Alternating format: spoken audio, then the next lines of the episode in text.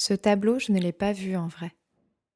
Il s'agit d'un visage, un visage de femme, au regard vert et perlé, qui s'est imposé à moi à travers mon écran. Des lèvres légèrement déformées mais belles à mourir, et un nez parfaitement sculpté. C'est un visage de chair sur lequel les ombres percutent les zones de lumière, enveloppées d'une chevelure brune légèrement coiffée, et quelques mèches qui semblent s'en détacher. Ce visage, c'est celui de Camille Claudel, dont les mains se détachent et jouent avec le fil rouge de sa corporéité. D'abord réchauffé par les couleurs chaudes de la toile, on se laisse petit à petit happer par la profondeur des détails, du bleu au vert en passant par le doré. C'est comme ça qu'Alice Laverty peint ses portraits de femmes, avec une attention donnée aux détails et un fond qui dissout notre temporalité. Avec ses mains qui outillent son âme, l'artiste nous emmène bien plus loin que sa pensée, bien au-delà des contours d'une vie rythmée par la matière, dans un ailleurs sans contexte, où ne survit que l'esthétique d'une chair, multicolore et tourmentée. La seule possibilité que j'aurais de ne pas être artiste, c'est d'être enceinte tous les neuf mois. Parce que je suis tellement obsédée avec la création, ce serait la seule chose qui pourrait me satisfaire. Oui, en ce moment, c'est plutôt ma période sein, utérus. Euh... We all, every human being has. Chères auditrices et auditeurs, je m'appelle Ada et je suis l'hôtesse de ce nouveau podcast. J'y invite une femme artiste à parler de son art, de son histoire et de sa manière de jongler avec sa féminité. On y parlera de désir et de maternité, de ce qui l'inspire et la soutient et de choses du quotidien.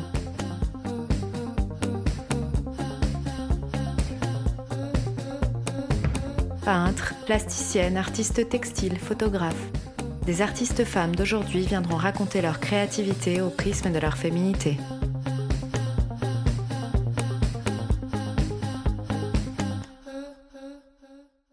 La première fois que je l'ai croisée, c'était à l'un de ses vernissages à Paris. Son aura et son enthousiasme à parler de sa peinture m'avaient profondément inspirée.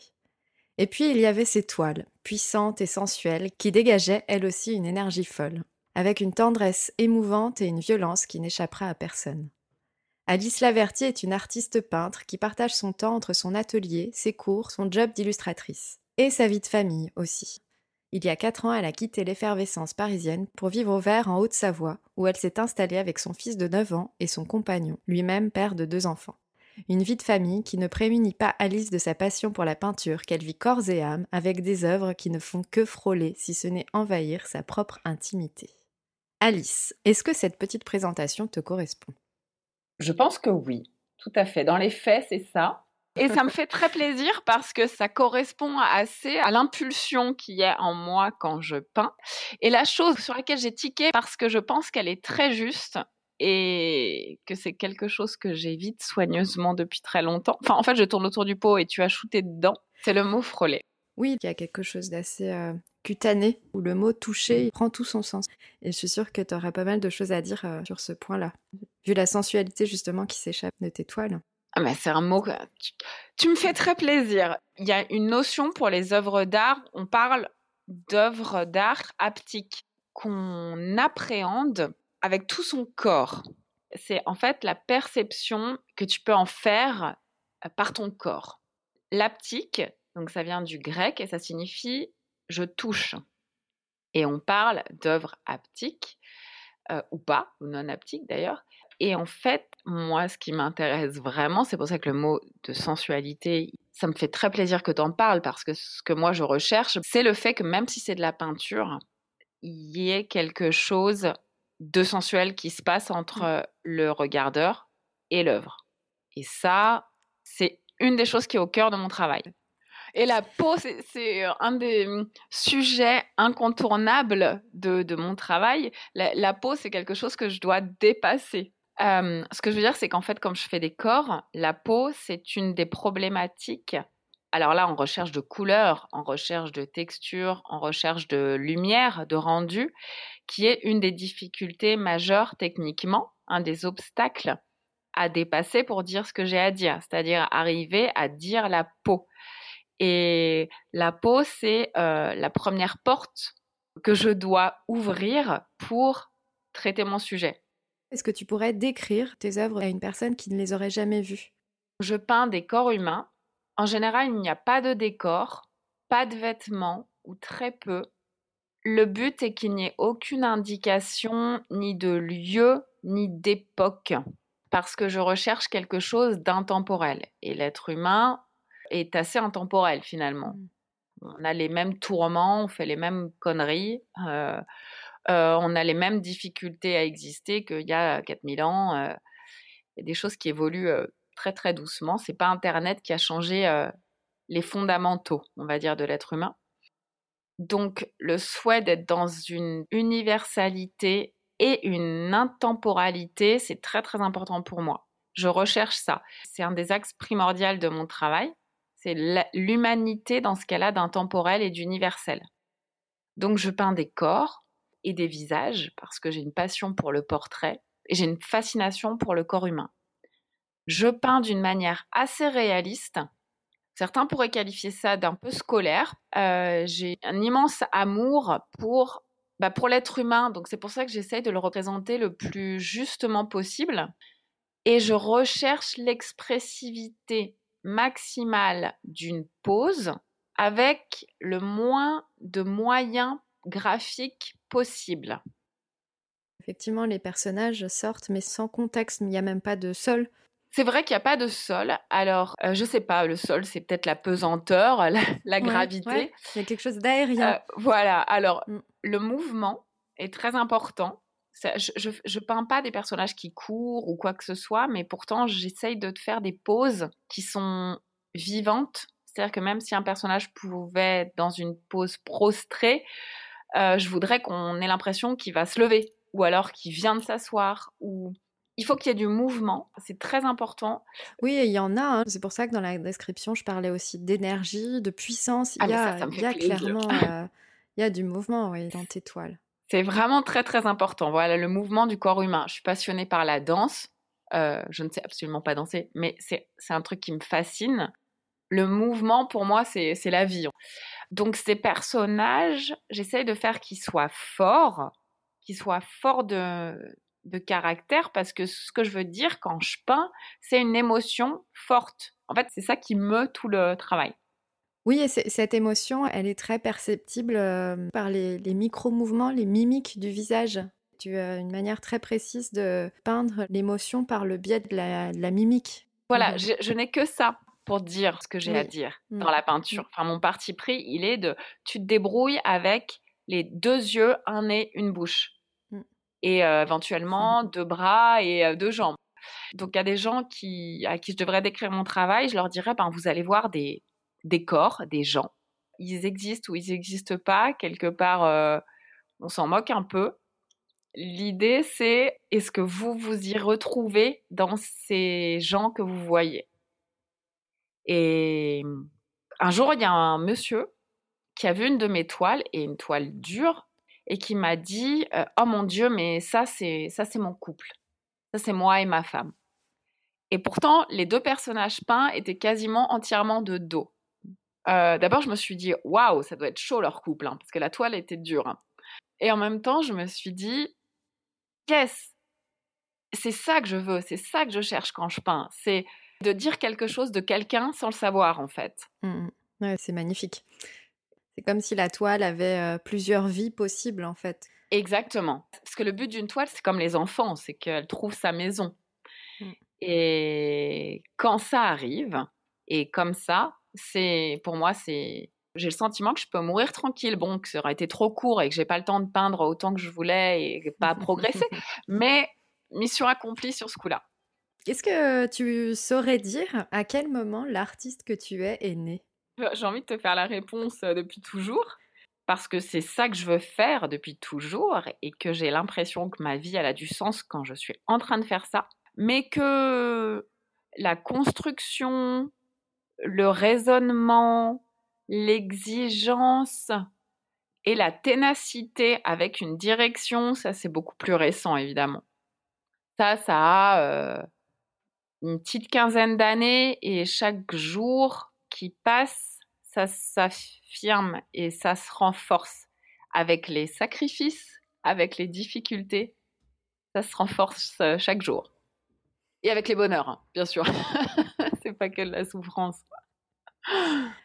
On parlera un petit peu de tout ça. Et est-ce que tu pourrais nous dire quelle petite fille tu étais? Je m'en souviens assez mal. Euh, les souvenirs, donc a priori non négociables et vrais, c'est du dessin, du dessin, du dessin, du dessin. Ah oui. du dessin, je veux être dessinatrice. et il paraît que j'étais assez cool, détendue. Et après, vers 10-11 ans, je suis devenue hyper angoissée et hyper stressée. Il paraît qu'il y a eu un changement. Moi, je ne sais pas. Je pense qu'aujourd'hui, je ressemble plus à la, hyper angoissée, hyper stressée. la petite fille cool, j'en ai pas trop de souvenirs, mais elle doit sommeiller quelque part en moi. Elle est là quand je peins, peut-être, je ne sais pas. Est-ce que ton attirance vers le dessin a perduré après l'adolescence? Ça a jamais lâché, ça m'a jamais quitté. Ah oui. Jamais, jamais. J'ai toujours su que c'était ça, c'était ça que je faisais.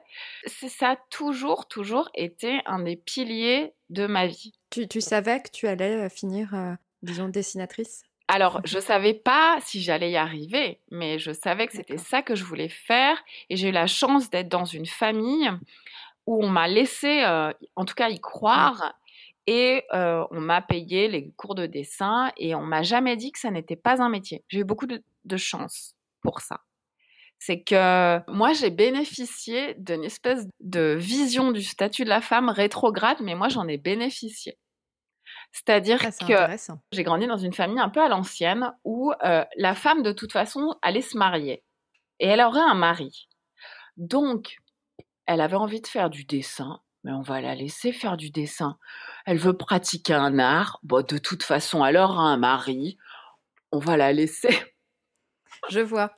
Du coup, à l'inverse de, alors je pense que je dis pas de bêtises, mais de, des femmes, des Françoises Giroud, des femmes à qui on a dit tu vas devoir travailler, faut vite que tu sois indépendante, et elles sont devenues des, des, grandes figures euh, du féminisme, ou des mmh. grandes intellectuelles, des grandes artistes. Moi, on m'a laissé tranquille parce qu'on s'est dit de toute façon, euh, peut faire ce qu'elle veut, il y aura un mari. Oui, c'était pas vu comme euh, une perspective de carrière artistique, c'était plus vu comme un hobby. Bon, elle se fait plaisir. Elle se fait plaisir. Et puis un peu comme, euh, voilà, comme la bourgeoisie, euh, la, la, la, noblesse, c'est-à-dire où il fallait que les filles sachent un peu parler les langues, sachent avoir deux, trois talents artistiques pour être dans la bonne société. Voilà. Ouais, ouais, tout à fait. Faire de la musique. Exactement. Et divertir son mari. Voilà. Et donc, le plus drôle, c'est que j'ai pas eu de mari, je me suis débrouillée toute seule. Donc ça, c'est la blague. Qu'est-ce que ça te fait de peindre? Eh ben, je pense que c'est comme quand je dessine.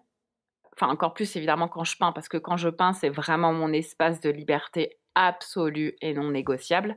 Quand je peins, je sens le temps passer entre mes mains. Je sens le temps qui coule entre mes doigts. C'est le seul moment où je sens ma vie passer entre mes doigts, mais pas glisser de façon terrifiante qui m'échappe, pas du tout. Je sens ma vie exactement frôler, mais euh, mais mais euh, tu vois pas furtivement. Euh, je sens ça qui passe entre mes mains et ça a du sens. Et le temps a du sens et je suis tranquille de voir ce temps qui passe parce que ce que j'en fais a du sens, enfin, de manière absolue. Quand je fais ça, je ne me pose plus de questions sur euh, ce que je suis, euh, qui mmh suis-je, d'où vais-je, euh, d'où viens-je, où vais-je, pardon. Je me dis juste, c'est la vie qui passe et c'est génial parce que j'en ai conscience dans ces moments-là. Et j'en fais ce que je veux en plus, donc c'est top. Comment tu vis ton corps dans ces moments-là? Comment tu l'incarnes à ces moments de, peinture? Euh, En général, c'est toujours... c'est jamais une souffrance physique. Jamais, jamais, jamais. C'est toujours plutôt des moments où je remercie la vie d'avoir le corps que j'ai. C'est-à-dire qui fonctionne, qui me permet d'être debout face à ma toile, qui me permet de rester des heures où je me mmh. dis Merci. J'ai des mains assez musclées pour peindre longtemps. J'ai des bras et des épaules assez musclés pour rester longtemps devant la toile. J'ai des yeux qui fonctionnent. Euh, je suis très pratique en fait. et je me dis, ok, tout marche pour que je puisse faire ça. Et c'est génial. Et parfois, je me dis, quand j'ai fait, on a parlé des fonds. En fait, les fonds, ils ont l'air neutres, mais ils me demandent énormément, énormément de travail. Parce que si tu les regardes de près, en fait, tu vois qu'ils ont une épaisseur, des couches, des sous-couches. Euh, il y a du vernis souvent ou pas, selon, c'est un choix, ça aussi. Et en fait, je caresse mes toiles, tu vois. Et, et quand, par exemple, tu vois pas, mais j'ai une petite euh, galerie, enfin une petite entrée euh, à l'arrière de mon atelier où il y a des toiles qui sont stockées, mais elles sont sur les murs, comme une galerie en fait, parce que ça me prend moins de place, je les mets sur les. Et donc je passe tous les jours devant. Et ça me permet de voir si une toile, même que j'ai faite il y a deux ans, elle me convient encore. Et quand elle me convient, je le sais parce que j'ai envie de la toucher. C'est incroyable ce que tu dis, c'est qu'il y a vraiment une, euh, une relation presque charnelle à tes toiles en fait. Je pense que je me roulerais dedans si j'étais à la rue et qu'il me faudrait une couverture. je m'enroulerais dedans. Est-ce que tu penses que le fait d'être une femme, il s'imprime dans ta manière de créer? Ouais, mais clairement. Je pense que c'est très déterminant et que c'est pas du tout une mauvaise chose et que c'est pas du tout une chose qui diminue. Quand j'écoute et quand je vois le travail d'autres artistes, dont des artistes qui sont dans ma série Les Palpitantes, bah déjà moi je, je me sens moins seule, je me dis ah là là, mais elle, elle ressent ça et elle fait ce travail par rapport à ce ressenti-là. C'est un ressenti que moi j'ai pu avoir ou que je peux avoir. Enfin, en plus, ça m'aide à comprendre que je suis une femme. Et je pense que ça a un réel impact sur notre travail et du coup, moi en tant que femme, sur mon travail. Dans ma façon de peindre les corps, dans ce que je veux en dire. Parce qu'il est très probable qu'un homme qui peint des corps, et il y en a plein, je pourrais te citer Crégana, euh, Bormans, qui sont pour moi des mmh génies de la représentation du corps humain à l'heure actuelle, je pense que leur intention n'est pas du tout la même que la mienne et que le spectateur ne reçoit pas du tout la même chose quand il regarde un corps de Bormans ou de, je me compare pas du tout à eux hein, dans le niveau technique et tout, mais ou quelqu'un qui regarde un de mes corps. Je pense que l'énergie et l'intention diffèrent.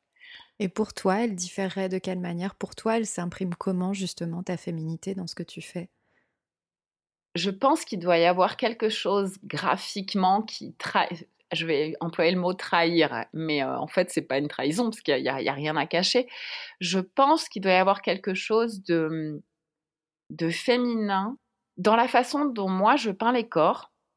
Il y a une certaine pudeur sans forcément le l'objectiver comme quelque chose de féminin, ta manière de regarder les corps et ta manière de les de les montrer, de les montrer, tu c'est clairement lié au fait que tu sois une femme pour toi. Je pense que c'est une pudeur féminine. Quand je représente un corps, déjà j'y suis attachée. C'est pas comme si c'était un de mes bébés, mais presque. Ah oui. Il y a quelque chose de maternel Bah c'est ça. en, en, te le disant, je me, je me dis peut-être que bah tiens peut-être que ça. Mmh. On avait évoqué Niki de Saint-Phal lors d'une précédente conversation, qui si, si elle ne peignait pas, si elle ne créait pas, elle serait enceinte tout le temps. Donc il y a quand même quelque chose. Euh, moi. Oui, c'est la phrase euh, qu'on entend au début du podcast. Voilà. Bah, cette phrase-là, moi, elle me parle énormément. Et c'est vrai que euh, oui, il y a peut-être quelque chose de maternel ou de féminin là-dedans. Tu vois, mes corps, même quand je fais un corps nu, je fais très attention à, ce que je montre ou à ce que je montre pas. Probablement que quand on dessine des corps et qu'on est pleinement dans ce qu'on fait, c'est ton cas, hein, ça met forcément en jeu ton propre euh, rapport au corps. Euh, ah, mais je pense que tout à, fait. Toi, aux, autres, et du coup, ça soulève des, des, choses, des représentations vis-à-vis du corps euh, des femmes. Et, Mais c'est marrant parce que j'avais jamais pensé à ça, mais tu vois, en le disant, je me mmh dis qu'il est très probable que je peigne les corps comme j'aimerais moi être vue. Ce qui me fait penser, tu sais, à la phrase, je ne sais plus qui dit ça, mais qu'un tableau dit toujours plus sur celui qui l'a peint que sur le sujet qui est représenté. Et donc, et alors là, bah là, ça répond complètement, enfin, on boucle la boucle par rapport à ta question. L'entretien, voilà. ça c'est fait. Et euh, on parlait de féminité, de mmh. corps. Euh, ça m'amène à la question de la grossesse, puisque tu es maman. ton, ton, garçon a, 9 ans, c'est mmh. ça? Mmh Je me demandais, la grossesse, comment ça a impacté ta création? Alors, il fallait absolument, absolument que je crée en plus du, bébé qui était en train de se faire, euh, il fallait absolument, absolument que je puisse euh, produire. Plus que d'habitude? Je m'en rends pas compte, mais je me souviens d'un ressenti très fort parce que je ne pouvais pas peindre, puisque je peins à l'huile, et que, évidemment, de passer ces journées dans les vapeurs d'essence était assez peu recommandé. C'est une des problématiques ouais, des, des, femmes artistes peintres. Voilà. Et en plus, je peignais des grands formats. Et physiquement, euh, il y a des toiles. voilà, j'ai besoin de les mettre par terre. Je rampe mmh. dessus. Je me, enfin, bon, bref, c'était absolument pas possible de faire ça enceinte. Et je n'aime pas le petit format. C'est vraiment pas mon truc. Donc, c'était très, très dur de ne pas pouvoir peindre. Donc, j'ai écrit comme une dingue. Donc j'ai écrit un roman. Et... Ah oui. bon, alors. Quand même. ouais. Alors il existe, hein, il existe. Euh, pas du tout publié, mais il existe. Il a déjà été, euh, été lu. Mais bref, donc il fallait que ça sorte. Alors j'ai écrit comme une folle. Est-ce que ce que tu as écrit était en rapport avec ce que tu vivais à ce moment-là? Plus ou moins. Ta grossesse, avec. Euh oui, oui, plus ou moins. Bon, c'était comme il fallait, il fallait absolument que je m'exprime. Donc, comme ça pouvait pas être de la peinture, c'est passé par l'écriture et euh, immense plaisir. Franchement, immense plaisir que celui d'écrire, avec très probablement, de ce qu'on m'en a dit, les mêmes défauts et les mêmes qualités que ma peinture. Mmh. Donc, tu as accouché d'un roman. Exactement. à peu près au même moment que la naissance euh, alors, Samy, bah, le, le fils, ça a été vachement plus rapide que le roman. Hein. Franchement, les romanciers, bravo, parce que non, c'est très très long.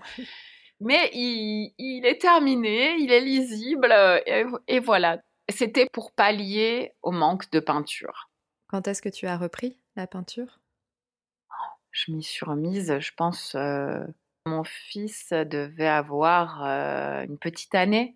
Et est-ce que inversement, ta pratique créative, artistique, que ce soit l'écriture ou, les dessins, a influencé ta manière d'être maman, même jusqu'à aujourd'hui? Oui.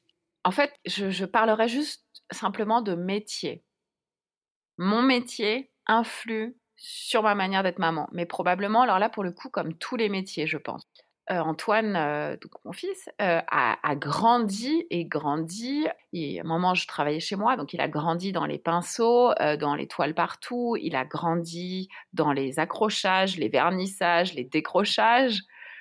Il traînait dans les salles d'expo quand je, montais tout. Enfin, et le, métier de peintre influe évidemment, là, même aujourd'hui, là, on était en train de m'expliquer comment peut travailler à l'école et je lui parlais du fait que moi, je passais des heures et des heures et des heures sur une toile. Et je recommençais et je recommençais et je me disais, je suis contente. Et puis, je laissais la toile pendant 24 heures et le matin, au petit-déj, je voyais la toile et là, je voyais tout ce qui n'allait pas. Et allez, on y retourne, on y retourne jusqu'à ce qu'on soit satisfait. C'est quelque chose que j'expérimente moi aussi, que mmh je crains, c'est justement de me retrouver en présence de mon fils devant une toile que j'ai une espèce de pulsion à la retoucher parce qu'il y a plein de choses qui ne vont pas et d'être prise pleinement dans, le, dans ce travail et, d'en oublier presque mon enfant à côté. Est-ce que des fois tu as eu cette impression-là? Parce que la peinture, comme tu disais, il y a quelque chose de presque fusionnel par moment mmh. où tu es ah, pleinement happé, mmh ça absorbe, voilà. Et Comment tu gères justement le fait d'avoir un enfant qui demande aussi de l'attention à côté? Je trouve ça euh, très très difficile. Faire les deux en même temps, c'est quasiment impossible. Pour ça, en ce moment, avec l'épidémie, je suis un petit peu frustrée. J'ai peu de temps disponible. Euh, Alors, ça dépend des parties de la peinture. Tu peux te dire, bon, là, je fais une partie pas risquée, je peux garder mon enfant pas loin. Euh, je fais un fond. Oui, oui, oui. Voilà. Quelque chose qui demande moins de concentration. Exactement. Mais quand tu veux rentrer dans le vif du sujet, Mm, mm. tu ne peux pas. Enfin, c'est pas possible. Ouais, Et c'est ouais. pour ça que c'est quelque part terriblement injuste qu'on ait pu se mettre à la peinture si tard dans l'histoire de l'évolution. Parce que euh, parce que c'est pas possible quand tu as les enfants euh, autour. D'ailleurs, même quand tu as qui que ce soit autour, c'est pas possible. Moi, j'ai toujours, dès que j'étais avec des gens, j'ai toujours travaillé avec un casque et de la musique Mm. pour m'isoler. Et comment tu fais là, du coup, en, en ce moment?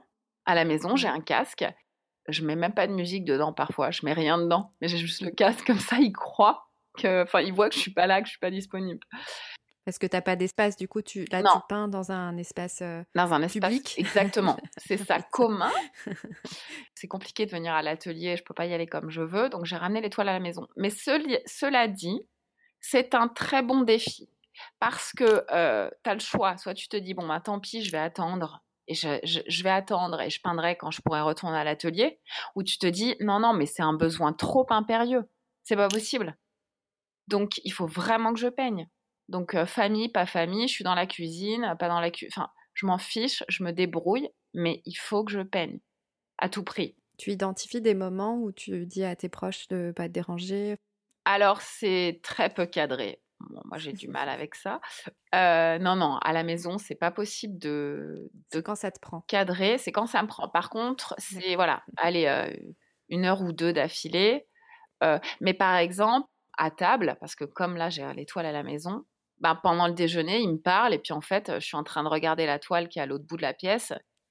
Et euh, ils peuvent dire ce qu'ils veulent, je n'entends plus rien. Je suis en train de me dire, ok, non, là, cette couleur, elle est sale. Ok, donc ça va pas, ça va pas. Bon, ok, dès qu'on a terminé le repas, hop, hop, hop, moi, je m'en retourne parce que je sais ce que j'ai à faire. Il faut vite, vite, vite que je m'en occupe.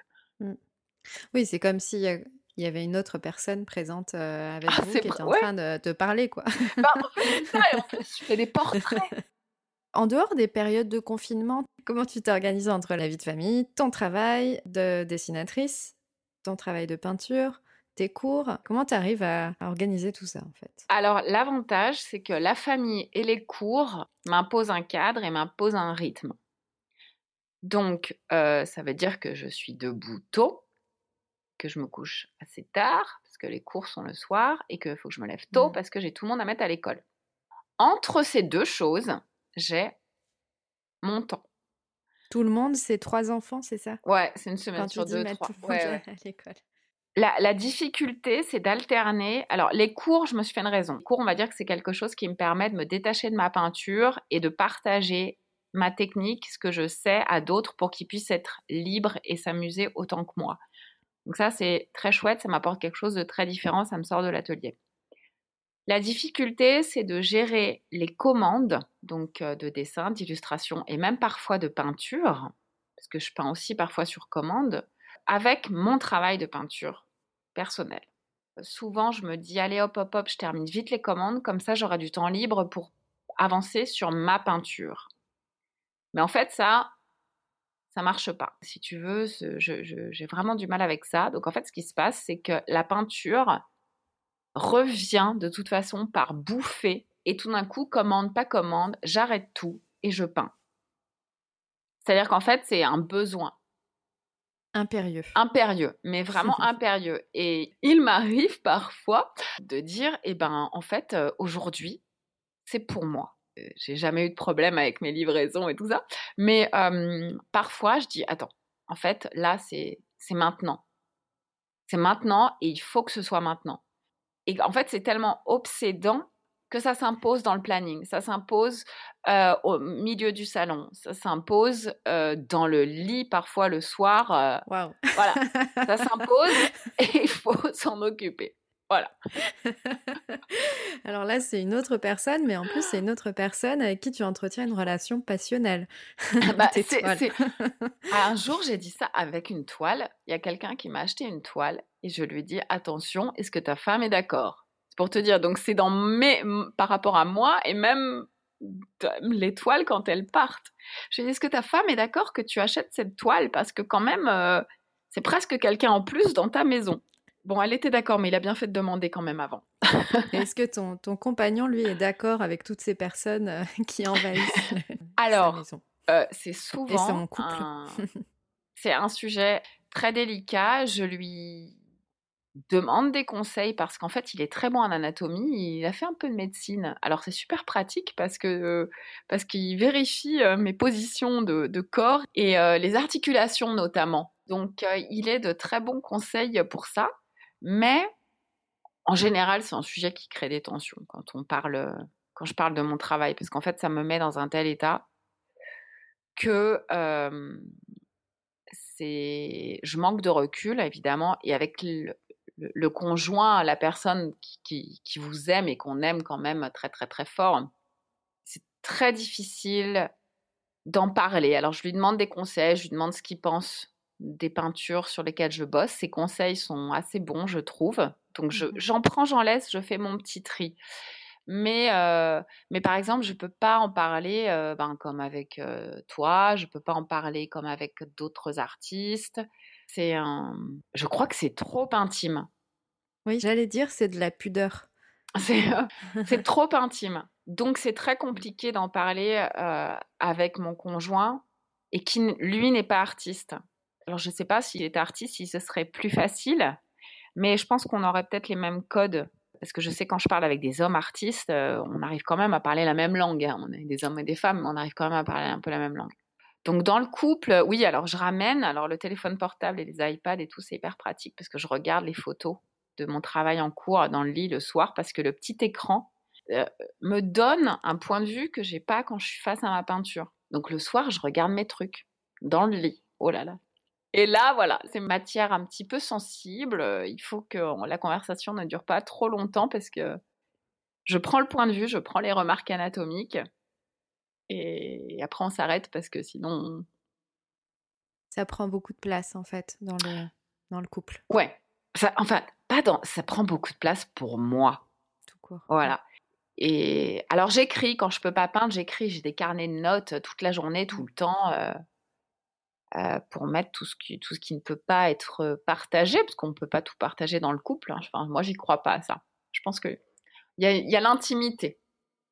C'est Édouard Hopper, le peintre merveilleux, qui dit que si ça peut être dit avec des mots, ça ne sert à rien de le peindre. Donc voilà, tout ce qui ne peut pas être dit est peint pour moi. Enfin, j'essaye. Et tu aurais aimé euh, pouvoir plus parler de ta peinture avec ton conjoint ou est-ce que c'est plus une volonté finalement de pas en parler, de laisser ce terrain euh, pour toi? En fait, oui. Euh, Ça reste ton espace en fait. voilà, je pense que c'est surtout ça. C'est moi qui ai besoin de garder cet endroit-là comme mon espace de liberté. Parce que je me suis rendu compte que quand on en parlait, tout se mélange et ça me fait pas de bien. En fait, ça ne ça m'aide pas forcément. Pour tout ce qui est le, le l'implication artistique d'énergie euh, affective, j'allais dire sentimentale que j'ai avec la peinture, je vais même pas dire avec ma peinture, je vais dire avec la peinture parce que parce que pour moi j'ai des histoires d'amour avec des peintures hein, qui ont été faites par d'autres artistes. Et ben ça, ça c'est mon truc à moi. Voilà, T'es une polyamoureuse en fait. c'est ça. Il y en a de, de toutes les sortes et, euh, et c'est très très bien. Tu parlais tout à l'heure de, de ces impulsions de, de créer. Ça laisse penser que tu as une manière euh, de créer qui est plutôt cyclique, qui est pas forcément euh, pas linéaire. Le besoin est tout le temps là, mais le passage à l'acte, il est cyclique. Mais alors attention, c'est des petits cycles. hein. Des cycles rapides. Voilà, des cycles rapides, exactement. Euh, je pense que le max que j'ai dû faire, à part la grossesse, le max que j'ai dû faire, et à la fin ça n'allait pas du tout, c'est deux mois sans peindre. Parce que je suis prise sur plein de projets de dessin. Euh, du dessin, il y en a quasiment tous les jours, tous les jours, tous les jours. Ça, c'est bah, c'est mon métier, puis c'est ma façon de parler. Sans peinture, voilà, au bout de deux mois, bah, c'est facile. hein, je vais devenir assez exécrable. Alors là, pour le coup, je pense que ça impacterait euh, la famille, le couple, tout le monde. Mhm. Je me rappelle un jour, quand j'étais plus jeune, on m'avait dit Oh là là, t'es tellement mieux quand tu peins. Oh, mais va peindre. Tellement plus agréable. Maintenant, j'en ai conscience. Mais par contre, Si je n'ai pas la possibilité de peindre là tout de suite maintenant, je prends des notes, je me calme, on va dire, je construis mon raisonnement, je renforce ma réflexion et je me dis, eh ben, prochaine occasion, tu fonces et en plus, tu sais mieux où tu iras. Parce qu'avant, quand je démarrais, enfin quand je démarrais, quand j'étais plus jeune, euh, je peignais vraiment à l'impulsion. C'est-à-dire que tu vois, les toiles, je peignais ce que j'avais envie ou ce que j'avais besoin coup par coup. Maintenant, je peins un peu différemment. C'est-à-dire que quelque part, le cycle, voilà, le cycle, c'est vraiment le passage à l'acte. Mais la réflexion, le fait d'y penser, le fait de regarder les toiles en cours, ça, c'est tous les jours. Et ça, est-ce que c'est un peu euh, ton master 2 de recherche artistique que tu as fait à la Sorbonne? En qui effet. t'a amené à, à- à favoriser la, la réflexion? Donc, c'est un master recherche en art de l'image et du vivant, master 1 et master 2 à la Sorbonne, que j'ai fait parce que j'avais besoin d'apprendre à construire ma pensée et à, et à savoir pourquoi je peignais, finalement. Parce que sinon, tu peins au coup par coup, tu fais des toiles, et puis. Et moi, j'avais besoin de savoir pourquoi je peignais, ce que je voulais dire. Et à ce moment-là, comment est-ce que je vais le dire? Et d'apprendre à réfléchir là-dessus. Ça t'a permis de canaliser un peu ce côté pulsionnel, justement? Exactement, parce qu'il fallait que, avant de me jeter sur une toile euh, sans même réfléchir, euh, euh, j'exagère, mais il y avait un peu de ça, sans même réfléchir à est-ce qu'il y aura une deuxième, est-ce que, est-ce que ça a un sens, est-ce que... Avant, c'était comme ça, c'est-à-dire j'ai envie de faire ça, j'ai besoin de faire ça, j'y vais, j'essaie de progresser. Maintenant, c'est beaucoup plus Plus adulte. tenu. Ouais, on va dire ça comme ça. Exactement. C'est la maturité qui vient tout doucement. Mais oui, et finalement, parce que je souhaite aller plus loin, je souhaite euh, le travail de série, par exemple. Le travail de série, c'est quelque chose qui m'a laissé perplexe, mais euh, jusqu'à l'âge de 30 ans, tu vois. Donc j'en ai 36, bientôt 37, tu vois, donc c'est récent. Et je me disais, j'allais dans les galeries et je voyais des mecs qui peignaient un cyprès et euh, 40 versions du même cyprès, euh, tu vois, ou la cathédrale de Rouen de, de Monet, enfin, ou alors la montagne Sainte-Victoire, pour, euh, pour citer les trucs les plus connus. Et je me disais, mais, mais qu'est-ce que ça doit être chiant de faire ça? Au bout d'un moment, le type il doit en avoir marre et tout. Mais je savais que je devais passer par là, parce que je savais que ce qui en ressortirait serait solide et que ça me permettrait de me libérer de toutes les petites choses annexes. Et je me suis aidée en allant faire ce master pour me dire j'arrête d'avoir peur, je vais pas m'ennuyer, je vais creuser les trucs qui m'intéressent. Mais j'avais besoin d'aide, j'avais besoin de méthode et de références. Donc ça, tout ça, je l'ai trouvé. euh, Donc je recommande vivement ce master pour les gens qui ont déjà une pratique. Ça t'a donné aussi un peu confiance en ce que tu faisais? Ça m'a donné euh, une légitimité. Moi, j'avais besoin de légitimité et d'aller faire ces, ces études. Ça m'a fait du bien. Ensuite, la légitimité, elle est aussi venue du débat d'idées que j'ai eu avec mes professeurs autour de la question de l'art. Quel est l'enjeu Qu'est-ce quelle est ma vision de la création artistique? Parce que je peux te dire que c'est pas la même que les mecs qui ont fait support surface euh, dans les années 80. hein. C'est pas la même, que- la même que Daniel Buren, c'est pas la même euh, que tout un paquet de gens, c'est pas la même que les actionnistes viennois. Et donc je suis venue confronter ma vision de l'art, mais c'est presque une question de religion. hein. J'emploie des mots très forts, mais parce que c'était très violent à des gens qui en gros n'ont pas la même religion que moi mais je suis ressortie par moments, mais en pleurs. J'étais déjà une adulte quand même, hein, tu vois, mais en pleurs de ce que j'entendais, ou des débats qu'on avait, ou des visions que j'entendais qui me violentaient, vraiment. Oui. Donc ça a été l'occasion de me dire, mais pourquoi tu peins? Pourquoi tu fais ça? À qui tu veux dire quoi? Oui, de donner du sens. Exactement. En fait. Euh, la technique, euh, tu l'as, bon. euh, parce que j'ai appris d'abord à, être une technicienne. Moi, j'ai pas appris à être une artiste, ça s'apprend pas. J'ai appris à être une technicienne du dessin. Et donc, cette, euh, cette confrontation avec des gens très érudits, avec des gens qui sont aussi bourrés, ils, étaient aussi bourrés de certitude que moi, hein.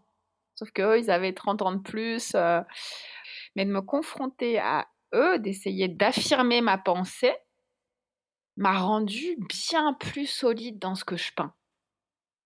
Mais vraiment bien plus solide dans ce que je peins. C'est l'affrontement un petit peu qui t'a. Ouais, ah, c'est que de l'affrontement. À, devenir plus solide. Ah, ça? n'a pas été du compliment. Hein. ah non, ça n'a été que de l'affrontement. Avec à la fin le compliment. Mais deux ans d'affrontement où je pense que moi j'avais besoin de me prouver des trucs à moi-même. Et puis de me prouver des trucs, pas que dans la peinture, hein, intellectuellement parlant aussi. Mmh. Oui, le fait d'avoir bousculé euh, un peu tous tes repères, ça t'a forcé à renforcer tes piliers en fait. Euh, Exactement. mais on est arrivé, ils sont arrivés à coups de bulldozer et euh, ils m'ont dit non mais attendez votre truc. Ce que tu me racontes, ça me fait vraiment penser à ce que écrit Judy Chicago dans son, dans son bouquin. Je ne sais pas si tu, Je connais pas. Mon, combat d'artiste femme. J'en parle dans l'épisode 0 du podcast. Elle raconte sa difficulté à, trouver sa place dans le monde de, l'art euh, qui était très masculin. Je pense qu'il l'est mmh. toujours. Les professeurs lui reprochaient que son art était trop féminin. Euh, ils étaient très violents vis-à-vis de, ses productions. Mmh. Et ça a été très très dur pour elle euh, de se trouver dans ce milieu-là. Et ce que tu décris, ça me fait vraiment penser à ce qu'elle raconte. Il y, a, vraiment un côté douloureux presque Alors, et violent. C'est très violent quand on juge notre travail, c'est très difficile de ne pas se sentir jugé soi. Bon, ça, c'est, je pense que c'est le travail intérieur que chaque artiste doit faire sur, son rapport à son propre boulot. Mais c'est très violent. En effet, les critiques qu'on se prend, c'est hallucinant, quoi. Je ne sais pas si euh, tu as vu le film Whiplash. Alors, je le recommande à tout le monde, le film Whiplash. Non, mais euh, Damien Chazelle. c'est la violence. Euh, on ne sait pas si c'est de la violence sadique de la part d'un professeur vis-à-vis de son élève dans une discipline artistique, ou si c'est ce qu'il faut pour briser la gangue et faire sortir le diamant. Est-ce que tu ressens des difficultés ou des avantages dans le fait d'être une femme dans le monde artistique? Je me suis jamais posé la question une fois ou deux, je me suis dit, euh, j'ai vécu des situations très désagréables, je pense comme beaucoup, beaucoup de femmes. Évidemment, je n'aurais pas été une femme, elle ne me serait pas arrivée. Des propositions professionnelles qui bizarrement tombent à l'eau quand on est là que pour le professionnel, tu vois ce que je veux dire? On est là que pour la peinture et la personne en fait en face a d'autres euh, d'autres projets que la peinture. Donc euh, deux trois déceptions comme ça et ça c'est très très violent. Mais après, j'ai pas l'impression d'en avoir souffert. J'ai remarqué que quand le niveau augmente, il y a de moins en moins de femmes dans la peinture. Mais ça m'a jamais euh, semblé un problème, pas du tout. J'y ai jamais pensé. Et inversement tout à l'heure, tu parlais d'une énergie féminine. Il y a un mmh moment donné, tu as parlé de ça. Est-ce que euh, ça pourrait aussi être pour toi une source de créativité, ta féminité? Alors, alors ça, oui. Alors moi, je pense qu'être une femme, c'est plutôt une chance. Je pense que la femme a plein d'œufs dans l'expression est mal choisie, mais j'allais dire plein d'œufs dans son panier. Biologiquement, c'est déjà le cas. Je pense qu'une femme, elle, est jamais que peintre ou jamais que une chose. Ouais. On est plein d'autres choses en multiple. même temps. On est multiple. Quand on est mère, bon bah déjà, on est aussi mère. On est son mmh. métier, on est une amie, une sœur, euh, une fille, et on est aussi mère. Ça nous fait sortir de nous et ça nous fait peut-être éviter certaines monomanies ou enfermements. Donc je pense que c'est un atout. Alors ça fait que peut-être parfois de l'extérieur, les gens pensent qu'on avance moins vite. Moi j'avance moins vite parce que j'élève mon fils que j'aime, je tiens à ma vie de couple. Alors J'en ai longtemps souffert, je, me débat encore avec cette idée. J'avance moins vite parce que je me consacrerai moins à mon art, par exemple. Ça, j'ai l'impression que c'est vraiment une espèce de croyance, alors très française en plus encore, qui moi me dérange. Alors pour le coup, en fait, artistes ou pas, euh, les femmes, c'est ça la question, hein, elles avancent moins vite dans leur carrière parce qu'elles ont les enfants. C'est, euh, alors là pour le coup, peinture euh, ou art ou n'importe quel autre métier, il y y a ce même problème.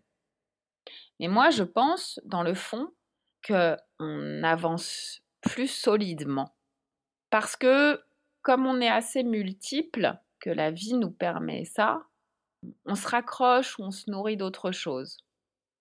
Et les différents aspects de qui nous sommes s'alimentent les uns les autres. C'est pas cloisonné, ça s'alimente.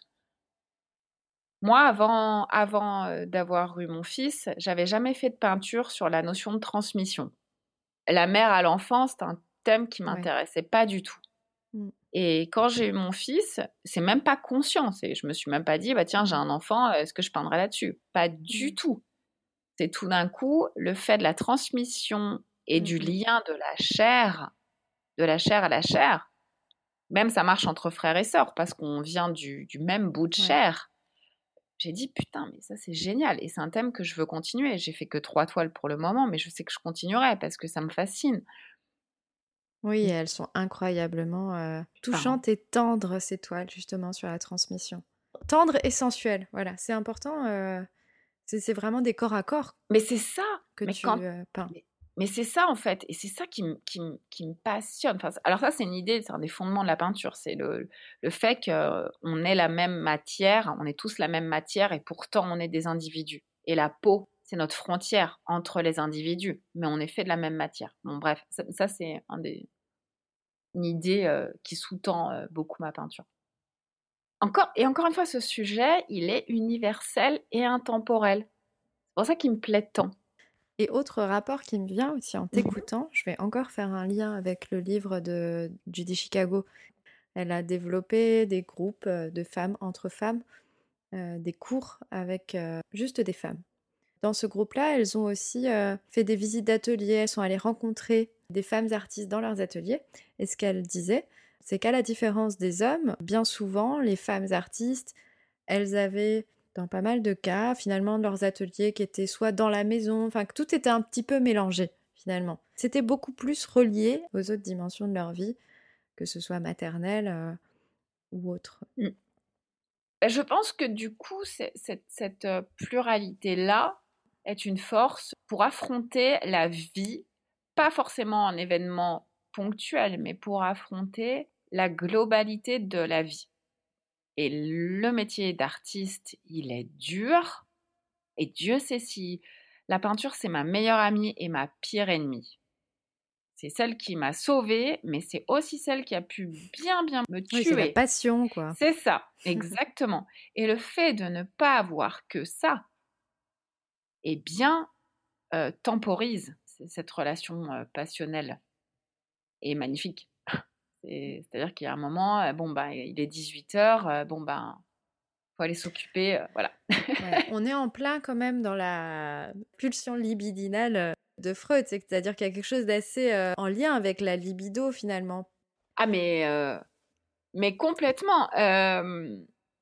Et puis, puis de s'étaler sur une toile, c'est vrai qu'il y, y a, de ça, quoi. J'existe et j'affirme que j'existe et je m'étale. C'est pour ça que je pense qu'il y a des gens qui disent que les artistes ont des énormes égaux ou je ne sais quoi. Peut-être, mmh, mmh, mmh. peut-être. Mais bon, c'est une façon d'exister qui fait pas trop de mal aux autres. Oui, tout à fait. Alors bon, je pense que oui, moi, la création artistique est un, c'est Eros. Il y a Eros et Thanatos. La création artistique, c'est de la création. Tu fais quelque chose, tu crées quelque chose. Et puis d'ailleurs, quand tu peins, et je pense que d'autres artistes ont dit la même chose, t'es crevé après. Mmh. T'es crevé, t'es heureux, t'es contente, t'as faim et t'as envie de dormir. Dans un bouquin qui est sorti récemment, qui s'appelle Jouir, euh, de Sarah Barmack, à un moment donné, à la fin du livre, ce qu'elle dit, c'est que les femmes qui seraient plus épanouies sur le plan sexuel seraient plus créatives. Bah, on peut pas dissocier le travail artistique et l'artiste de, son rapport avec son corps, de toute manière. Bah, tu vois, les palpitantes, c'est ça. C'est-à-dire le rapport qu'on a avec soi-même et avec sa corporalité impacte notre création. Tu vois Frida Kahlo, tu vois ce qu'elle a fait. Euh, C'est bon, un bon ben, exemple. Alors justement, les palpitantes, Mm. je pense que c'est un projet qui est euh, hyper important pour toi en ce moment et très présent dans ton esprit. Est-ce que tu peux en, en parler, raconter euh, Mm. ce projet? Alors, il y a un peu moins de deux ans, j'ai eu un gros, gros, gros passage à vide. Plus d'inspiration, enfin le, doute absolu, c'est-à-dire, ah, mon Dieu, euh, ce que je fais c'est nul, en fait j'ai rien à te dire, mais qui es-tu euh, pour vouloir peindre?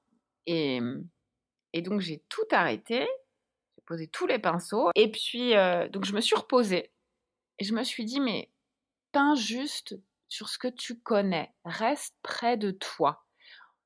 Ne va pas peindre sur des grands sujets que tu ne connais pas. Peins modestement de ce que peut-être tu vis ou tu ressens. Parce que je suis toujours. Moi, j'ai appris que c'était très mal poli de parler de soi. Alors, peindre sur moi, quel est le comble de l'impolitesse? Et en même temps, parfois, on a besoin de parler de soi. Et donc, je me suis dit, peins sur des choses que tu ressens vraiment. Comme ça, tu n'auras pas de problème d'illégitimité et tout. Parce que tu sauras ce que tu fais puisque tu l'as ressenti. Tout d'un coup est venu à moi le simple fait que j'étais une femme et que j'étais artiste. Et que je me prenais la tête. Et donc, les palpitantes, à la base, ça s'appelait prise de tête. C'était des prises de tête. C'est-à-dire que c'était que des portraits, que des têtes. Parce que c'est la tête qui nous fait faire et en même temps qui nous pourrit la vie. Alors, Mais des qui les femmes. a transformées en, en palpitantes? En palpitante, c'est que je suis passée de la prise de tête qui était un sentiment extrêmement négatif en quelque chose qui me réjouit un peu plus et qui me plaît un peu plus. Et je vais sortir de ma prise de tête pour aller voir ce que disent les autres femmes artistes. Les, les femmes artistes que je, je représente, je les connaissais toutes un peu, mais je suis allée rechercher, approfondir, écouter des interviews quand il y en avait, des biographies, des machins. Et en fait, euh, je me suis sentie toujours très proche d'un aspect de ce qu'elles évoquaient. Et hum, je me suis dit, mais en fait, euh, la, la prise de tête, c'est réducteur et c'est trop intellectuel. Et comme tu dis, moi, ce qui m'intéresse, c'est les sens, c'est les Mhm. émotions, c'est euh, c'est l'amour avec un grand A euh, qui vous en met plein la tronche et en même temps qui fait que l'existence, euh, c'était une sacrée aventure, tu vois. Et donc, les palpitantes, c'est les têtes des artistes, il y a leur cou et il y a leurs mains. Parce que la main, c'est l'outil. On touche avec les mains, on embrasse, on caresse, on met des claques, euh, on crée. Et j'ai évacué le reste du corps. Et j'ai gardé que ce qui était très très important pour moi. Et il y a cette tache rouge qui est hyper hyper importante parce que cette tache rouge, c'est l'intérieur. La tête et la main, c'est l'outil visuel extérieur. Oui, justement, je voulais te, te demander, tu parles d'une tache rouge, alors hein, je voyais un espèce de fil rouge avec des, des gouttes qui perlent euh, à partir de ça. Et justement, je voulais te demander qu'est-ce que ça représentait pour toi, qu'est-ce que ça reliait au fond, ce, ce fil? Alors en fait, euh, donc la tache rouge, elle est hyper importante pour moi dans la peinture. C'est quelque chose qui est présent depuis très longtemps. Sauf qu'au fur et à mesure, j'ai appris à la dompter. J'ai appris à dire, attends, c'est- pas qu'une tache rouge, c'est qu'est-ce que Mhm. t'en fais, quoi. C'est pas qu'un truc pour ponctuer ou pour rythmer. Et mais c'est fondamental. S'il y a des toiles, si t'enlèves la tache rouge, bon ben, ben, t'as un tableau, mais mais mais t'as pas du tout, du tout le même impact. Euh, et quand tu parlais de violence, je pense que sans t'en rendre compte, il y a aussi cette tache rouge qui vient frapper. Et en fait, il y a une ligne rouge, un fil rouge, et il y a des comme des dégoulinures. C'est un peu Oui, c'est euh, ça. ça fait penser à Voigt, le peintre qui fait des dégoulinures, mais euh, j'avais pas du tout pensé à lui en faisant ça. C'est des dégoulinures, mais sauf que ces dégoulinures, elles sont beaucoup plus maîtrisées. Et hum, pour moi, c'est le tranchant de la vie. C'est-à-dire qu'il y a une ligne qui coupe la toile. Et en même temps, cette ligne, selon les figures, cette ligne, elle passe comme un fil et les mains des femmes jouent avec ce fil. Et Mm. il y a la tache qui dégouline et en même temps, si tu vois la toile en vrai, il y a du doré dedans. Il y a du rouge et du doré. Ça, ça, ça brille. Parce qu'en fait, c'est pas une tache de sang, évidemment, et toutes les taches Ouais. rouges en mes toiles, c'est pas des taches de sang. C'est les sacrifices qu'on fait qui font que notre existence, elle est, elle est sublime. C'est ce que ça, c'est le prix que ça coûte de créer et de vivre sa vie. En fait, c'est le prix que ça coûte d'être qui on est. Parce que finalement, dans la vie, c'est ça qui demande le plus de courage, c'est d'être qui on est. Et en plus, c'est très long et on n'a jamais fini. Et je pense que c'est difficile. Et cette tache rouge, c'est l'amour qui est donné par chacune Mmh. de ces peintres, c'est les plumes que chacune a laissées pour son art ou pour sa vie ou pour sa liberté ou pour ses, ses sœurs femmes ou pour leur enfant ou pour leur amant. Voilà, c'est ça cette tâche. C'est un peu euh, une source? exactement. D'ailleurs, j'ai une toile qui s'appelle La Source. C'est marrant que tu dises ce mot. Et c'est un personnage féminin où il y a juste sa main et ses têtes. Et il y a un, une coulure de rouge qui lui coule entre les mains. Et ce tableau, il s'appelle La Source. Tu vois, bah, je fais le rapprochement euh, juste maintenant. Le flux, la source. Ouais, pourrait, euh, Le jaillissement. Oui. Et en effet, un jaillissement, pour moi, c'est pas bleu pastel. Pour moi, un jaillissement, euh, c'est comme un volcan, tu vois. Mm, mm. Et ce que j'aime aussi dans ce que tu dis, tu as parlé de jouer. Il y a cette main qui joue avec, avec Ouais. ce fil rouge, euh, ce flux, euh, comme si on jouait avec quelque chose qui était fondamentalement euh, douloureux sur le fond, mais qu'on le sublimait en une énergie et qu'on jouait finalement de ça, enfin de cette. Eh ben, eh ben c'est source. exactement ça, tu vois. C'est exactement, c'est-à-dire que ces femmes artistes, c'est quand même les maîtresses du, c'est les maîtresses de leur jeu. C'est-à-dire qu'elles décident de ce qu'elles en font. Mm. Mm. Et les sacrifices, tu vois, Marina euh, Abramovic, Mm. elle est dans ma série parce que j'admire les sacrifices et les choix et ce qu'elle a décidé. Euh, je trouve que c'est. hum, Elle a, je sais pas, elle a avorté, mais six ou sept fois. euh, elle a fait vraiment des choix radicaux pour son art. Mais j'admire euh, Cette volonté, cette volonté et cette parce que hargne même. Exactement. Et cette Mm. radicalité, parce que c'est son corps hein, qui prend. hein. Mm. Alors ça, les Bah hommes, euh, alors là, là, j'avoue, moi j'adore les hommes. Mais l'avortement, ils sauront jamais ce On que c'est. aime les hommes, on vous On aime. adore. Moi, j'adore les hommes et vraiment, heureusement qu'ils sont là. Voilà, donc ce travail-là, que ce soit Louise Bourgeois, Niki de Saint-Phal, euh, Jenny Saville, euh, ou alors c'est qu'elles ont, elles utilisent leur corps pour leur art. Et quand tu utilises ton corps pour ton art, ben je suis désolée, faut du cran et tu te mouilles et tu souffres. Tu vois, j'aurais même pu faire Orlan. J'y ai pensé. Oui, j'y ai voilà. pensé justement quand tu Euh, parlais du corps. ouais. Parce que, parce que je suis désolée, il faut le courage d'aller sur, le, sur le, la table du chirurgien et se faire mettre les implants et tout le bazar. Ok, elle est anesthésiée, mais, euh, mais ça implique des choses. Voilà. Et j'ai prévu un truc hyper prétentieux, mais je me suis dit qu'on n'était jamais mieux servi que par soi-même. Je vais m'inclure dans la série. Moi aussi, je, moi aussi euh, j'en suis une, une petite. euh, Ouais, c'est ça. mais euh, je, me, je me sens solidaire aussi. Tu vois, c'est. Oui, il y a quelque chose euh, de l'ordre de la communauté que C'est tu, ça. aurais, tu as créé ta, C'est ta ça. communauté. Et j'adore. Et alors, donc, ce fil rouge, parce que c'est pensé dans un projet d'exposition avec une scénographie particulière, évidemment, elles se relient toutes. Le fil rouge, il est à la même hauteur sur toutes les toiles. Et alors, quand tu prends les toiles seule à seule, ça peut être dur. Mais quand elles sont toutes ensemble, parce que moi, je les ai toutes ensemble dans mon atelier, on dirait qu'elles se parlent. Ça fait du bruit. Et ça, c'est incroyable. Je n'avais pas prévu cet effet. On dirait que toutes ces, parce qu'elles sont toutes dans des Mm. poses, elles ont des angles de tête qui sont tournés, des Ouais, expressions ouais. des mains qui diffèrent. On imagine un brouhaha de conversation où elles parlent entre elles. J'ai dit, mais c'est trop génial. Quand elles sont toutes seules, ça peut être un peu triste. Quand elles sont toutes ensemble, c'est super gai. Comme si elles se parlaient toutes entre elles. Quels sont les artistes euh, qui t'inspirent en ce moment, hommes ou femmes?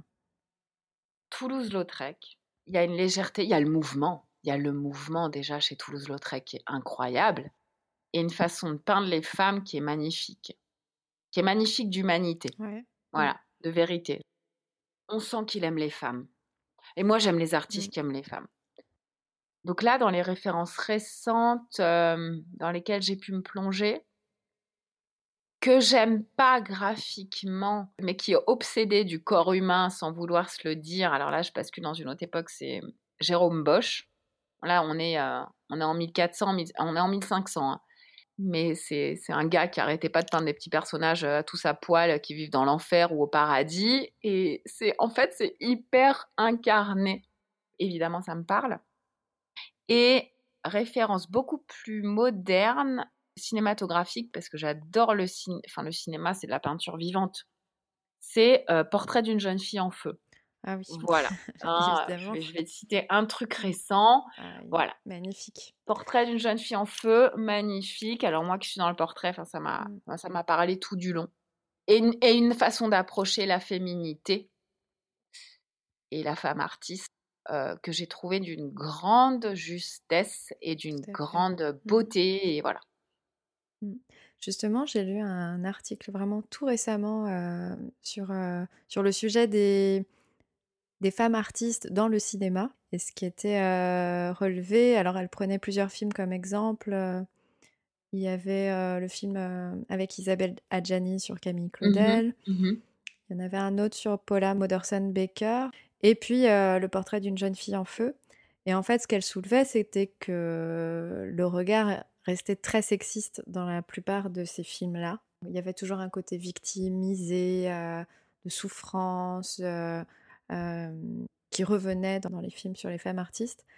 Mais que le seul film parmi ceux qu'elle a pu étudier, c'était le portrait d'une jeune fille en feu, le seul qui était finalement dénué de sexisme. Bah, en fait, parce que ce film, quelque part, le fait qu'elle soit une femme passe après.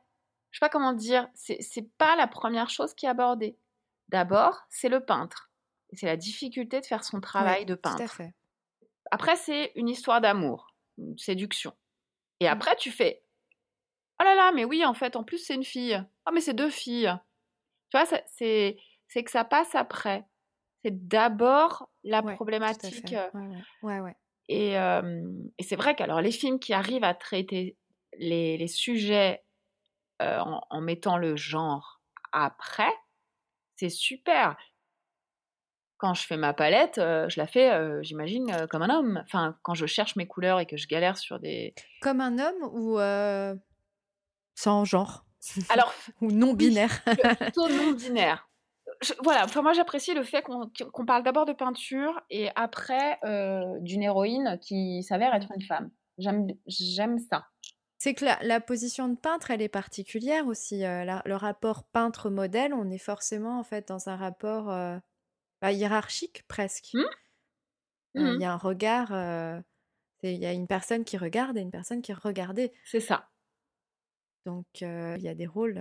Il y en a un qui agit et l'autre qui est passif. voilà. Et ça fait écho à nos représentations, qui est actif et plutôt masculin, ce qui est passif Exactement. plutôt féminin. Et finalement, les deux se rencontrent à la fin du film. Et après, puis, le, seul- celle qui est regardée, celle qui pose, observe tout autant le peintre Mm. aussi. C'est-à-dire que le modèle se met à observer autant que le peintre. tout à fait. C'est vraiment très très réussi ce film. Enfin, Mm. pour euh, moi qui essaye de faire des portraits, euh, euh, moi c'est c'est- voilà, ça m'a vraiment beaucoup plu. Alors moi j'invite vraiment tout le monde à le, à le voir. Et, euh, et c'est vrai que le rapport modèle Ouais. peintre, et ça c'est vrai, j'avais jamais pensé, mais maintenant que j'y réfléchis, c'est énorme. C'est vrai que quand tu te retrouves à avoir un modèle, homme ou femme, devant toi, en tant que femme, tu as vraiment l'impression de devoir endosser une attitude de maître qui dit ok tu vas faire comme ci tu vas faire comme ça tu bouges pas et je n'ai pas peur de ton corps je peux le regarder sur toutes les coutures ça ne me fait pas peur euh, et je vais le représenter froidement bon quand on a un modèle on c'est vrai qu'on objective beaucoup c'est comme ça que ça se passe hein. et c'est vrai que cette posture euh, en tout cas pour moi elle est pas naturelle. Voilà la femme qui observe l'homme dans la société c'est quand même très récent C'est vrai, euh, avant ce qu'on disait, c'était de baisser les yeux, par exemple, ça. pour les filles, de pas trop regarder.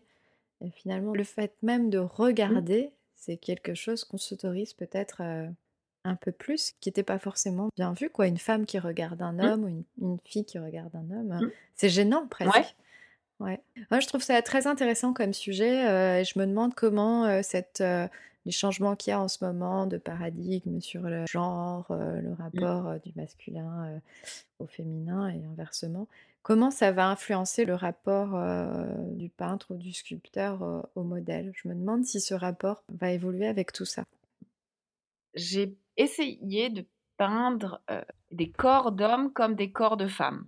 Et peindre un corps d'homme, tu dois passer par d'autres chemins pour faire quelque chose d'esthétique que pour la représentation du corps féminin. T'as pas du tout toutes les facilités graphiques que quand tu peins un corps de femme. Alors, je ne sais pas si c'est parce qu'on a été éduqué à trouver que des hanches et une taille de femme c'était plus joli que des pectoraux euh, de mec. Oui. Je ne sais pas Oui, si c'est une question Mm. d'éducation depuis 4000 Tout à ans ou si graphiquement les lignes de la femme sont plus harmonieuses que les lignes de l'homme. Euh, je pense que c'est très lié quand même au conditionnement, le Mhm. regard qu'on peut avoir sur le, le corps des hommes, tout comme il y en a eu beaucoup Mm. sur, le, sur les femmes et qu'on est en train de déconstruire un Ouais. peu. J'imagine qu'il y a aussi quelque chose dans notre rapport à la virilité euh, qui doit être un peu euh, remanié, qui Ouais. va, qui va l'être, je pense. Justement sur cette idée que c'est moins esthétique Ouais. ou Je me dis que peut-être que les perceptions du regard sur le corps masculin, en effet des débats sur l'esthétique, ça se trouve, en fait, c'est hyper violent pour eux dans l'autre sens. Il y a, d'autres dictates, tu vois. Certainement, mais je, je pense que c'est quelque chose qui peut bouger Mm. si on apprend peut-être à, aussi à, à mieux, mieux connaître aussi le corps de l'homme. Mm. Je, je me dis, euh, euh, encore une fois, là, on apprend à mieux connaître le Mm. corps de la femme, euh, on en parle beaucoup plus, etc. Il y a des choses au départ qui nous paraissent pas forcément belles, et une fois qu'on les Mm. comprend, qu'on les apprend à les connaître, finalement, on les trouve belles. Mhm. Et je me dis qu'il y a peut-être quelque chose comme ça qui peut euh, changer dans notre manière de, de voir le corps des, Des hommes. Et ça, c'est Mm. probablement très vrai. Alors voilà, pour le pas. coup, on a ce, ce débat avec mon conjoint très très souvent, du fait que, euh, que, que les, les- les femmes ne sont pas éduquées à connaître le, co- le corps de l'homme. Pas du tout. Mm. En fait, pas du tout. Mm, mm. Du tout, du tout. Bah ouais, je pense aussi. hein. On nous apprend pas quoi. Ils nous apprennent pas. Donc personne ne s'apprend, résultat, euh, oui, les gens, les, on prend, c'est fou, on prend, mais on n'apprend pas. Et euh, Ouais, ouais, tout à fait. ça va bouger tout doucement, c'est en train. Mais après, ça va être à notre tour d'aller voir. Là, on demande aux mecs de, se- de regarder un peu les femmes. Ouais, ouais, bah, après, nous, on aura le boulot à faire de regarder un peu les mecs. Là, quand je t'en parle, j'ai qu'une envie, c'est de passer au palpitant. Tu vois? Ouais, c'est chouette alors, ça me fait plaisir. euh, Là, je me dis, ok, tout de suite, en, en, en t'en parlant, je me disais, mais, mais après, je fais les palpitants. Mais avec un- une joie, un enthousiasme. euh, Finalement, ce qui est chouette, c'est de, de retrouver une fluidité dans le- notre rapport au genre, c'est-à-dire que on puisse endosser parfois un rôle plus euh, masculin et pouvoir exprimer nos caractères masculins, et puis euh, à, à côté euh, développer nos, nos caractéristiques féminines et tout ça, tout ça mélangé, passer d'un caractère à un, à un autre et sortir de cette rigidité. euh, Ah, mais c'est ça, bah, du- de- de- d'utiliser tout ce qu'on a à notre disposition. Et probablement que l'art peut contribuer à, à ça, j'imagine. Et notamment le travail des femmes artistes. Je pense qu'on on, on essaye en tant qu'individu, au-delà du genre, en tant qu'individu, et, euh, et après peut-être aussi ouais, en tant que femme. J'aimerais terminer cet Mhm. entretien avec huit mini-questions. Allez, c'est parti. Euh, j'aimerais que tu y répondes par un, un mot, un mot qui te vient sans réfléchir. Un rituel, Euh, le café le matin, une boisson, c'est pas très glamour. Euh, un thé avec du miel. un lieu, Mon atelier. une musique, Beethoven, euh, c'est la septième symphonie. un livre, Un livre. euh, oh, ce que je suis en train de lire, là, L'homme qui rit de Beck BD en ce moment. Excellent. une femme. Oh ben toi, parce que je suis avec toi là. Je suis honorée. Un mouvement, Le, le, le mouvement du quand tu le mouvement du pinceau, euh, ce mouvement là, cette courbe là. Et enfin, une question subsidiaire. Quelle est la prochaine expo que tu souhaites aller voir? La prochaine exposition qui me montre des corps. Voilà. Je fais des cas. C'est ça. Comment est-ce qu'on peut te suivre? Sur mon site web, donc alicelaverty.com, sur mon Instagram, Alice Laverty Artiste, et puis Facebook. Merci Alice, c'était un très très bel entretien. Est-ce que tu as un message à laisser aux femmes, euh, aux femmes créatrices qui nous écoutent? Quelque chose à transmettre? Je dirais, euh, faites, faites ce que vous, ce en quoi vous croyez. Ne lâchez rien. Faites ce en quoi vous croyez, vous, pour vous-même. Faites votre art. Ne lâchez rien. Avec application et confiance en vous. Et ça vous rendra heureuse. Ne lâchez pas le fil. Exactement. Quoi qu'il se passe, euh, faut pas lâcher notre notre, Notre euh, source. voilà. C'est ainsi que se termine cet entretien avec Alice. Pour tout vous dire, on a prolongé la discussion après l'enregistrement. Je n'ai pas pu m'empêcher de demander à Alice pourquoi elle avait l'air de culpabiliser de son statut d'artiste. Et nous en sommes venus à parler des mythes autour des artistes. Celui de l'artiste visionnaire, qui sait et transmet quelque chose de nouveau à autrui, et celui de l'artiste maudit. Même si le second semble un peu dépassé, le premier continue un peu à nous hanter avec ce complexe de l'imposteur que je pense vous connaissez. Et puis, histoire de surfer sur l'actualité et de transposer ces mythes sur les artistes femmes, je lui ai suggéré le mythe de la sorcière, qui s'oppose à celui de la femme qui occupe son temps à travers des plaisirs créatifs. L'une est dangereuse, l'autre pas. Et au milieu de ça, il y a nous, des femmes qui créent parce qu'elles ont choisi de créer, sans pour autant être des créatures mythiques, sorcières ou folles alliées. Et si la création féminine suscite encore la peur, la fascination et ou le mépris, c'est peut-être juste qu'elle provoque quelque chose, des émotions, des sensations, des idées. Et alors, si c'est le cas, on peut toutes et tous se dire que l'objectif est réussi. J'espère sincèrement que cet épisode vous a plu et vous a donné envie d'écouter les suivants et d'aller voir l'étoile d'Alice pour ceux qui ne la connaîtraient pas. N'hésitez pas à aller sur le compte Artiste Femme le podcast tout attaché. J'y posterai quelques éléments en lien avec cet épisode. Dans une quinzaine de jours, j'inviterai une artiste expressionniste qui nous parlera du sensualisme, un courant artistique qui puise dans les émotions et les sens. Là encore, on y parlera de corps, mais pas seulement. N'hésitez pas à vous abonner à ce podcast et à me laisser des commentaires étoilés. À bientôt.